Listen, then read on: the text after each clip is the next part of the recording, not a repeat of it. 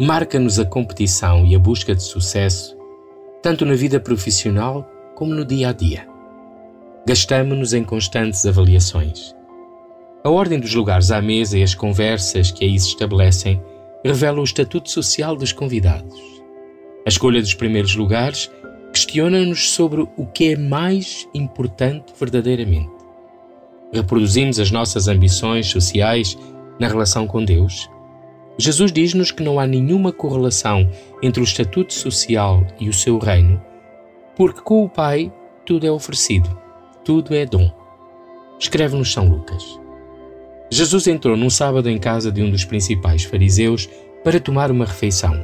Todos o observavam. Ao notar como os convidados escolhiam os primeiros lugares, Jesus disse-lhes esta parábola: Quando fores convidado para um banquete nupcial, não tomes o primeiro lugar. Pode acontecer que tenha sido convidado alguém mais importante do que tu.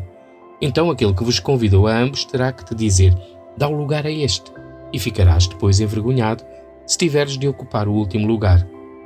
Por isso, quando fores convidado, vai sentar-te no último lugar. E quando vier aquele que te convidou, dirá: Amigo, sobe mais para cima. Ficarás então honrado aos olhos dos outros convidados. Quem se exalta será humilhado, e quem se humilha será exaltado. Sou o Padre Vítor Gonçalves. Consigo a olhar o dia.